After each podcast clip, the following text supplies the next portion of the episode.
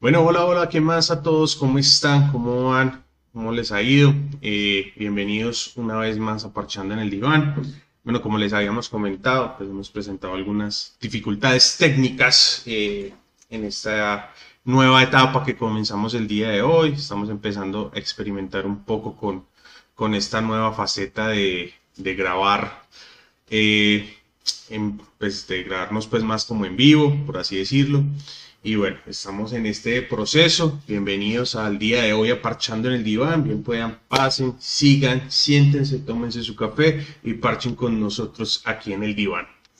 Eh, bueno, el día de hoy tenemos un tema bastante interesante. Como han visto por ahí eh, en, en, la publicidad que hemos sacado, en el preview, eh, se denomina sociedad en consumo.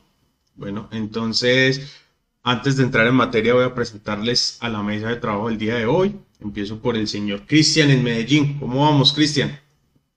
¿Qué más, Tao? Compañero, Santiago, ¿cómo va todo?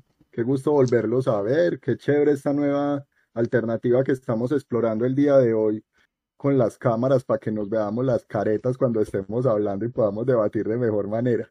Eh, pues todo bien, Tao, eh, contento también. Ahorita ya como con mejor climita porque veníamos de mucho invierno, ya está como más soleadito los días. Y pues nada, esperando a ver cómo sale el podcast el día de hoy, qué buenos aportes podemos hacer a esta temática tan interesante.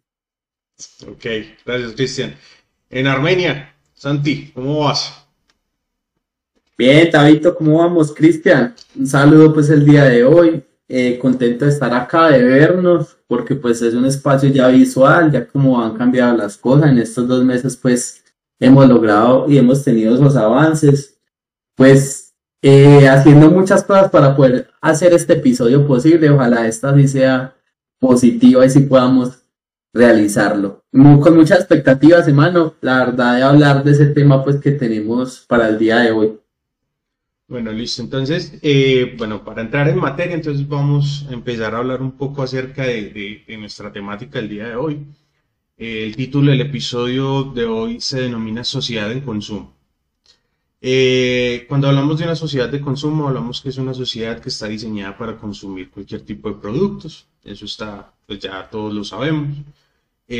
cuando hablamos de consumir, estamos hablando de consumir no solo eh, productos alimenticios, sino que estamos consumiendo publicidad, que estamos consumiendo eh, pornografía, eh, alcohol, cigarrillo, todo esto hace parte del consumo, ¿sí? Entonces, también tenemos que entender un poco lo que vamos. El día de hoy nosotros nos vamos a centrar en el consumo de sustancias psicoactivas, vamos a hablar un poco de qué es este consumo, cuándo se denomina un consumo, cuando se denomina un abuso, cuando se denomina eh, una dependencia. ¿sí? Es una cosa que hay que tener muy clara. También vamos a abordar un poco la situación gubernamental, qué es lo que se está haciendo en Colombia, cómo se está planteando en Colombia eh, y qué es esta eh, poco doble moral que se maneja en, la sociedad colombiana acerca del consumo, porque eh, apoyamos el consumo de algunas sustancias y desde muy pequeños estamos eh, ligados a ver y a incluso hasta consumir ciertas sustancias como el alcohol, eh, puede que no sea cerveza, pero sí chicha o algún fermentado así. Entonces vamos a hablar un poco de esta, de esta temática, pero entonces vamos a entrar directamente en el tema, a hablar de qué es un abuso, qué es una dependencia y qué es consumo. Entonces, eh, hay que tener claridad en estos tres aspectos porque son muy importantes a la hora de definir eh, la situación y esta problemática. Y es muy importante pararnos desde allí para entender cómo, cómo se debe hacer el abordaje. Reitero y aclaro que no estamos aquí en ningún momento diciendo si que es bueno el el consumo o que es mal el consumo, que es bueno la legalización o que es mala la legalización, sino que también aquí lo que queremos aportar es qué nos está beneficiando y qué nos está quitando esta estigmatización y esta polarización que hay en la sociedad acerca de las sustancias psicoactivas. ¿sí? Entonces, para hablarnos un poco acerca de estos, de estos tres términos que les hablaba, entonces, eh, Cristian tiene un poco más de, de, de esto. Entonces, Cristian, explícame cuándo es consumo, qué es un consumo, qué es un abuso y qué es una dependencia. Sí, Tavo, vea, pues nosotros tenemos que tener en cuenta, importante lo que usted manifestaba ahorita. Aquí no vamos a hablar tanto desde la moral, sino tratar de hacer una conceptualización, pues, de todo lo que tiene que ver con el consumo de, en este caso, pues, de sustancias, que es lo que vamos a empezar a, a tratar de analizar el día de hoy en este podcast. Eh, básicamente, pues nos basamos en conceptos de la Organización Mundial de la Salud, que es la que empieza pues a trabajar todo lo que tiene que ver con esta parte del consumo y partimos de que para la, para, para la, mm, para esta sociedad pues tiene que ver mucho con la parte de la enfermedad, ¿sí? Entonces, el solo hecho de que ya lo categoricemos como una enfermedad, pues empieza a crearnos también todo un debate a nosotros porque será que todos los que consumen entonces llegan a ese punto de enfermedad o todos los que consumen ya tienen una necesidad fisiológica de seguir consumiendo o cómo es que se empieza a tratar ese paradigma. Entonces empezamos con lo primero que es el uso. Hablamos de uso cuando las personas eh, consumen de una manera muy esporádica. O sea, lo hacen de tipo social, lo hacen cuando están de pronto en una fiesta, parchados con algún amigo, están pues en, eh, o cuando lo empezaron a hacer de una manera exploratoria, ¿cierto? Como muchos de nosotros también cuando estábamos pelados de pronto en un parque, en el mismo colegio, esos primeros contactos que tenemos con la sustancia, o aún cuando, por ejemplo, de vez en cuando nos fumamos un cigarrillo cuando estamos tomando, o cuando salimos y nos tomamos unas cervezas por ahí con los amigos, ahí estamos hablando de un uso de la sustancia, ¿cierto? Después pasa a ver entonces lo que es el, el abuso. Y en el abuso, entonces ya empezamos a ver que hay una especie de alteración con las esferas del funcionamiento normal de la persona. Entonces ya se empieza a ver interrumpido el área, por ejemplo, eh, laboral, ya, la, ya hay una interrupción en el área laboral, entonces empezamos a faltar al trabajo porque amanecemos de pronto en Guayabados, o empezamos a, a, faltar a clases en la universidad por irnos a consumir, empezamos ya también entonces a sentir cierta, cierta ansiedad a nivel también fisiológico, entonces ahí ya empezamos a hablar de un abuso. Y ya por último, cuando hablamos de la dependencia, entonces ahí ya necesariamente debe empezar a haber una intervención desde la parte también psicológica, desde la parte clínica, porque las, el ser, la persona no es capaz de vivir sin la sustancia. O sea, como la palabra lo dice, es completamente dependiente a ella, se convierte en lo más importante para su vida, se levanta y es lo primero que hace, empieza a tener un montonazo de dificultades a nivel, pues, eh, laboral también, familiar o bueno, de todas las esferas del funcionamiento. Entonces, como a grandes rasgos, Gustavo, eso es lo que, lo que nos dice pues, la Organización Mundial para la Salud. Pero entonces ahí me surge una duda. Entonces, cuando hablamos de, de, de esto de la dependencia como tal, o sea, ¿solo se presenta en las sustancias psicoactivas, en las sustancias ilegales, o también se puede generar esta dependencia en, eh, en sustancias legales, Santiago? Pues Mano, pues ahí tendríamos que pararnos en un algo que me gusta y no me gusta, que es la legalidad, ¿cierto? El hecho de que algo sea legal no significa que sea bueno, o el, algo, el hecho de que algo sea ilegal no significa que sea malo. En Colombia, por ejemplo, que es pues el, el, país que nos corresponde, eh, hay sustancias legales y hay sustancias ilegales. Sin embargo, el consumo la ansiedad, el uso, el abuso y la dependencia se ven tanto en las sustancias legales como en las sustancias ilegales. Sustancias legales, por ejemplo, el cigarrillo y el alcohol. Y usted encuentra que hay personas que son eh, que, usan el tabaco o el cigarrillo constantemente y que, y que son dependientes al cigarrillo y que tienen una dependencia grande al cigarrillo, como encuentra personas que tienen una dependencia al alcohol. Y el alcohol es algo que está socialmente aceptado desde que nosotros éramos chinos, por ejemplo, en las fiestas que, que teníamos, en las fiestas de, desde chinos, usted era muy común ver el alcohol, la cervecita, que a usted también le dieran cervecita, ¿cierto? Incluso cuando nosotros hicimos como, como el acto de la primera comunión, usted le dan su hostia y usted le dan un, un coso con vino para que usted pase, o sea, el alcohol es algo social que está en todo, eh, en, están muchas cosas culturales, y es algo que es aceptado. Y, sustancias ilegales, pues ya tenemos que estar la marihuana, que está el perico, que es, que es un derivado de la cocaína, tenemos que estar todas estas nuevas sustancias psicoactivas, pues que, que, que hay un boom grande, que digamos la lista sería grande. Entonces, el hecho de que sea legal o no sea, o no sea legal no significa nada frente a la, frente al uso, el abuso, la dependencia. Por ejemplo, el café. El café y nosotros que estamos en, una zona cafetera, el café, eh, digamos que actúa también como estimulante, porque usted muchas veces cuando, cuando usted va a trasnochar y va y, no quiere dormirse fácilmente, usted se toma su, su, café cargadito. Cuando usted llega y almuerza y queda así como con somnolencia, usted se toma un café cargadito y el café, digamos que, que en la cultura cafetera nos ayuda a regularnos. Hay personas que abusan ya del café y, que les genera algunos trastornos. El café es legal, la economía que hay acá en la zona cafetera, por ejemplo, en muchas cosas. Y es una sustancia que usted consigue desde la tienda de la esquina hasta, hasta, en hasta los supermercados de cadena, en todo lado. Y si usted se toma un cafecito al día, está bien, pero si usted ya va a tomar 10, 15 y 20 y no va a poder dormir y le va a generar un poco de cosas, ya puede haber un abuso ahí, ya puede generar otras cosas. Entonces, eso es más o menos como a lo que quiero llegar, Tao. Ok, perfecto, Santiago. Pero entonces acá lo importante es resaltar también eh, una parte de lo que usted habla de, la, de, esto de las sustancias legales y ilegales y de las que son socialmente aceptadas y no eh, un poco la hipocresía de, de, lo que es Colombia. Pero entonces parémonos también desde la hipocresía de, lo gubernamental. ¿sí? Eh, en Colombia existe una ley de del consumo o la dosis mínima. Pero entonces también existen leyes en contra de todas de, las sustancias. ¿Cómo es este proceso, Cristian? ¿Qué es lo que sucede acá?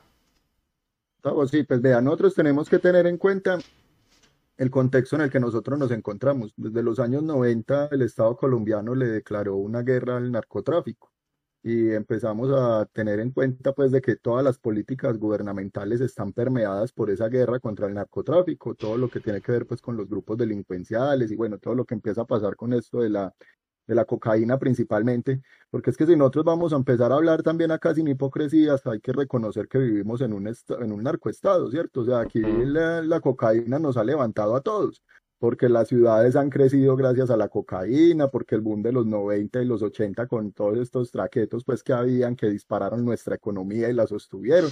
Entonces pues empieza a haber toda esa guerra también contra el narcotráfico y las políticas pues van en contra de eso, o sea, son muy, son las, las, nuevas pues políticas, pero ahí empezamos a ver que hay como una ambivalencia también, porque los modelos de, de, consumo que se manejan en el país son modelos muy vanguardistas, o sea, lo que usted decía ahorita, por ejemplo, de la dosis personal es algo que nosotros estamos trabajando desde principios del 2000 y que se empezó pues con todo el tema de, de, empezar a regular esto, pero a la vez vemos como muchas de las personas que están en las cárceles pues están por ley 30 porque las cogen con un poquito más de lo que es permitido o porque en su mayoría pues simplemente son consumidoras. Entonces acá no ataca las, las cargan.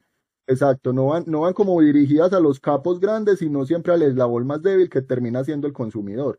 Entonces, pues es como muy contradictorio porque, pues bueno, les vamos a regular la dosis mínima, pero a la vez todos estamos en contra de la dosis mínima, ¿cierto? Y a la vez todos estamos en contra de que no se puede consumir en espacios públicos, no se puede consumir, el, el consumidor básicamente es visto como ese enfermo que tiene que ir para su casa y meterse pues allá a escuchar metal, porque ese es el, el concepto pues que hay, que es, que es un man que está ya metido todo el tiempo escuchando Ahora decir que todos, los, que todos los que escuchamos heavy metal entonces somos marihuaneros.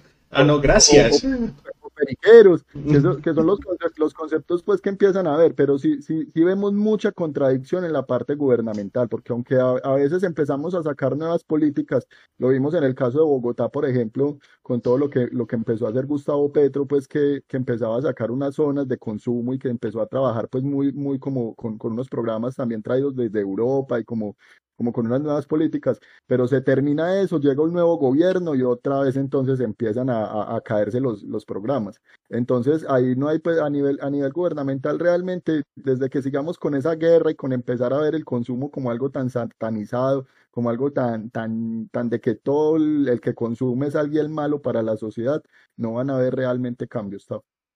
Sí, estoy totalmente de acuerdo con lo que dice Cristian. Partamos del hecho de que eh, lo que dice Cristian, eh, todas las personas que, consumen en, un parque están mal, son malos. Pero el borrachito de cada ocho días que hoy le pega a su mujer porque llega alcoholizado está técnicamente, moralmente bien, bien visto, ¿sí? Porque está consumiendo alcohol. Pero entonces esa es, esa es la consecuencia y la ambivalencia que existe en Colombia. Y no solo esto, sino que también muchachos pensemos en que prácticamente, o sea, el consumo es algo que está en nosotros culturalmente, o sea, nuestros antepasados consumían y todo el tema. ¿Qué me preocupa a mí un poco? Que nosotros mismos como sociedad somos los que empujamos al consumidor a aislarse. O sea, para nosotros está bien que el man vaya y se encierre en su pieza y desde que esté en su pieza y esté allá solo consumiendo, no le la cabeza. Pero nosotros sabemos como terapeutas y como psicólogos que eso es una de las, ahí ya es, una, es una consecuencia bastante negativa que la persona consuma solito en su casa y que, lo, y que se empiece a cargar de vainas y que se empiece a cargar de problemas. Eso lo, estamos empujando también a, a, empezar a crear más patologías y más cosas con todas esas. Que van a justificar una dependencia de la sustancia. claro. Después, Igual, es una persona que muy probablemente se vaya a frustrar y ahí es, por ejemplo, lo que hablábamos de la legalidad y la legalidad y usted lo puso en un ejemplo claro y es el tema del borrachito, ¿sí o qué? Acá, por ejemplo, en mi ciudad hay lugares para bailar, para usted ir a tomar, amaneceros incluso, lugares donde usted puede consumir alcohol y el alcohol eh, es una sustancia legal que puede hacer efectos eh, también negativos en el organismo, que puede generar dependencia también, ¿cierto? Pero que por toda la vida ha estado, por mucho tiempo ha estado legal y que además es un tema lógico porque contribuye, por ejemplo, con el tema de impuestos y muchos impuestos que se recaudan por el alcohol van para la salud, ¿cierto? Lo mismo con el, con el cigarrillo. Anteriormente, el cigarrillo era una, una sustancia o un elemento que usted lo pueda fumar en bares, en restaurantes, en cines. Hoy en día, digamos que eso, hoy en día digamos que existe un prohibido fumar, zona libre de humo de cigarrillo, pero en, en muchos lugares hay digamos como una zona franca, como, como, como una, una zona social que le llaman zona de fumadores, por ejemplo. Entonces, o sea, dentro del mismo bar hay un espacio para usted fumar cigarrillo para no incomodar a los demás, pero si alguien está fumando marihuana, por ejemplo, en un parque, allá es ilegal y ahí ya va a ser un problema y ahí va, va a ser un problema social. Y el consumo es algo con el que estamos, hermano, y es algo que entre más lo prohíban, más ganas va a tener de hacerlo. Por ejemplo, por ejemplo, yo fumo cigarrillo. Yo fumo cigarrillo desde que yo era adolescente y es algo que yo nunca, no, no lo he dejado, quizás en mi momento sí, en mi momento no, es algo ya más personal. Pero yo siempre que cojo una cajetilla de cigarrillo la cojo así. Y acá en la parte de abajo dice, fumar daña sus pulmones. Yo llego y saco el cigarrillo y me lo fumo. Digamos que esto es una forma estatal o, como compromiso de las cigarreras para, para que usted no consuma o no lo use más, pero genera algo mucho más adverso. Es lo mismo que cuando usted está en su casa de chino y a usted le dicen, papi, no se meta con esa mujer, no se meta con ella es que a usted no le conviene, es que a mujeres malas, que yo no sé qué. ¿Usted qué va a hacer? Finalmente usted va a resultar metiéndose con ella. Entonces, con el consumo pasa muchas cosas. No estoy de acuerdo con el consumo en la adolescencia y mucho menos en la infancia porque genera muchas cosas a nivel neurológico y eso. Pero es algo con lo que estamos inmersos y cada día en Colombia, por ejemplo, la edad de inicio del consumo es más temprana. Sí, de acuerdo, Santiago. Sí, la edad de, consumo es una más temprana edad y nosotros los tres hemos tenido la oportunidad de, trabajar o, de tener contacto con población eh, que ha consumido y cuando uno le pregunta a qué edad eh, empezó a consumir y, nos están hablando de, de 10, 11, 12 años, incluso hasta antes, y, entra uno a revisar los, el núcleo familiar, los factores de riesgo, bueno, todo este proceso que nosotros hacemos como profesionales, y pues obviamente nos enteramos de que vienen de una familia pues, con muchas problemáticas, que vienen en un barrio que al lado de su casa queda la olla, ¿sí? Entonces, esto, esto genera pues como la, facilidad de, de iniciar en el consumo, ¿sí? Pero entonces es muy importante lo que decía Santiago aquí, y es que si esa hipocresía existe y aquí todos nos, nos rasgamos las vestiduras diciendo es que no, es que consumir sustancias es malo, es que eh, el que consume marihuana está mal, el que, sí, pero realmente no entramos a, a, a ver lo que realmente es importante. Lo que decía Santiago, la prohibición. Pero entonces, ¿esta prohibición a quién beneficia? ¿Sí? No está beneficiando a la sociedad, está beneficiando a unos cuantos que tienen incluso hasta cargos públicos en otros países y pues les encuentran un laboratorio de coca en la finquita y no pasa nada, ¿sí? Entonces, eso es lo que realmente importa, porque cuando se tildan de, negativas y se tildan de ilegales, ¿a quién está beneficiando esta ilegalidad? ¿sí? Pero entonces aquí también tenemos que ver qué es lo que se está haciendo en Colombia con este, eh, este sistema de prevención de consumo. ¿Funciona? ¿No funciona, Santiago? Pues hermano, vea, yo sí creo que frente al consumo en general, y usted al principio dijo una visión muy importante, es una visión económica. Nosotros somos seres que consumimos. Consumimos de todo, consumimos bienes y servicios de la sociedad, consumimos eh, moda, consumimos tecnología, consumimos muchísimas cosas, incluso hasta noticias, hasta, hasta muchas cosas del medio consumimos porque vivimos en un país y en un mundo que es globalizado y vivimos en ese constante consumo. Lo mismo pasa con las sustancias psicoactivas. El ser humano está inmerso en ese consumo y estamos todos inmersos en ese consumo. ¿Qué es lo que se pretende, hermano? Y no es decirle no, no, no consuma, no, no lo haga. No, bájele a eso, no es que no vuelva a consumir, porque eso no sirve, eso es como la, eso es como la cajetilla del cigarrillo que le dice a usted fumar es malo, pero usted lo sigue fumando sin, sin, sin, sin saber eso. Eso es como cuando usted está enamorado y le dicen no llore por ella, déjela, usted está enamorado, hermano, y nadie le va.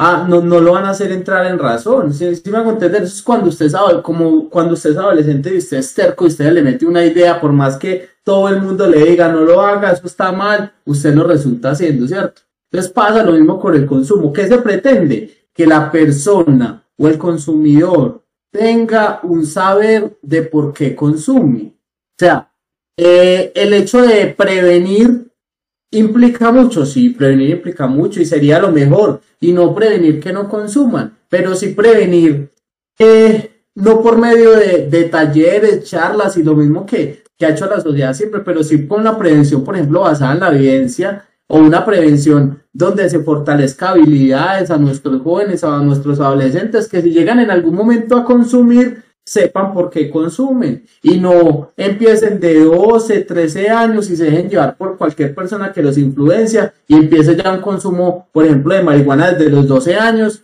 un consumo que ya se, inicia con uso, luego un abuso, luego una dependencia y ya llegan a los 16 años y es una persona que neurológicamente han pasado muchas cosas, que es consumidor de marihuana, que además empiezan muchas otras problemáticas sociales como, como, como hurto, como hacerle daño a la sociedad, como muchísimas cosas, entonces eso ya es diferente. Entonces, o sea, yo sí creo que se debe fortalecer programas de prevención porque a pesar de que acá en Colombia hay un plan nacional de drogas, estrategias, hay prevención que quieren hacer muchas entidades que quieren hacer las políticas públicas o quieren hacer estas cosas, pero desde el escritorio y no desde la experiencia.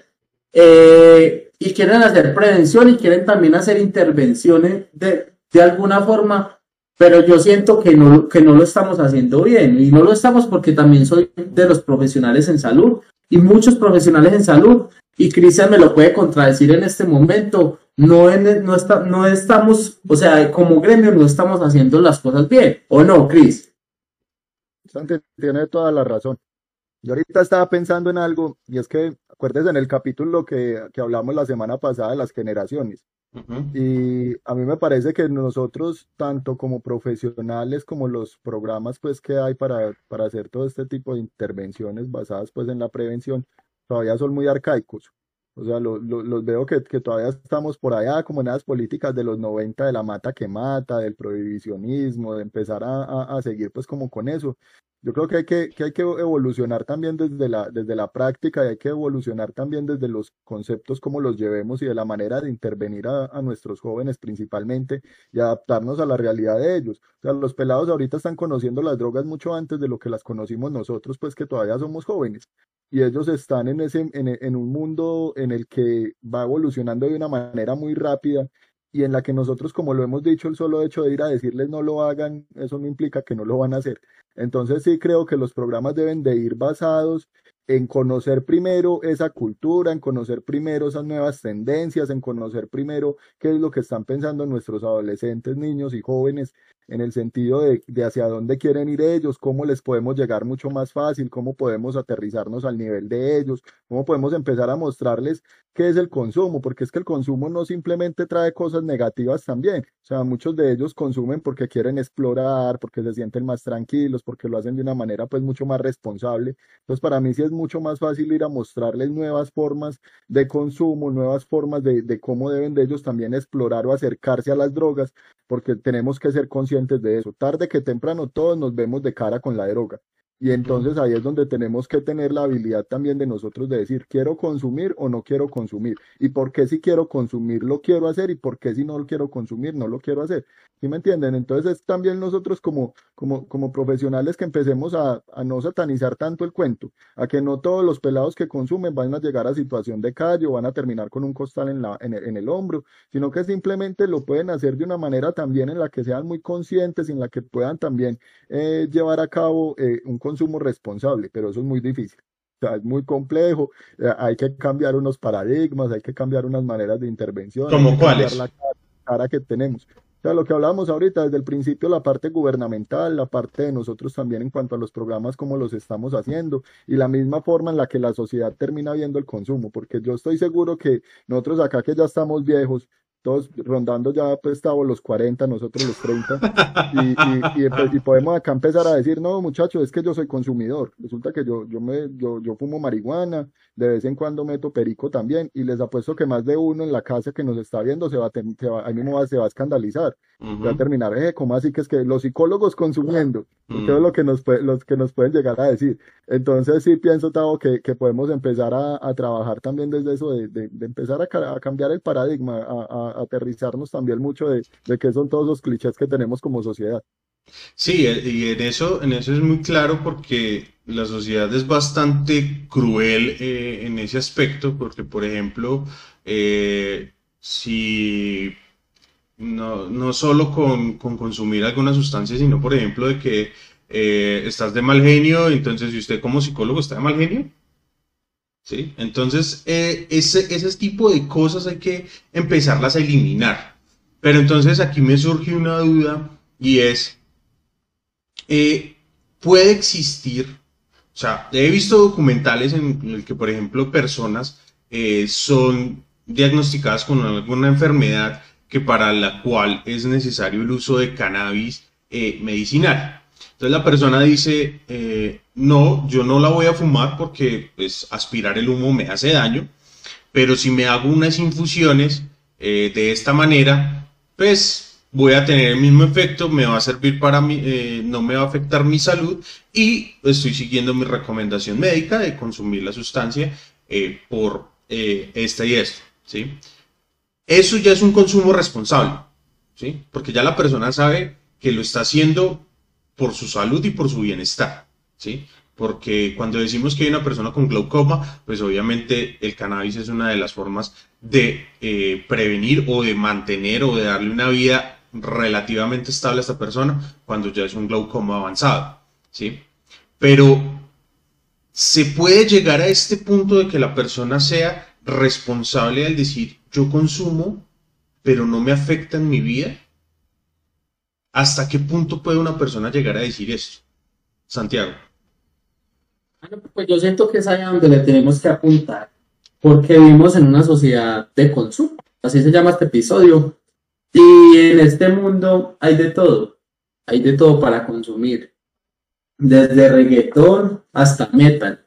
El hecho de que usted escuche una cosa o la otra no quiere decir que sea algo malo, que, pero que por ejemplo usted tenga un saber sobre por qué lo escucha y no se deje llevar. Eh, porque todos acá hemos escuchado metal, rock, lo que sea, pero también hemos escuchado reggaetón, por ejemplo.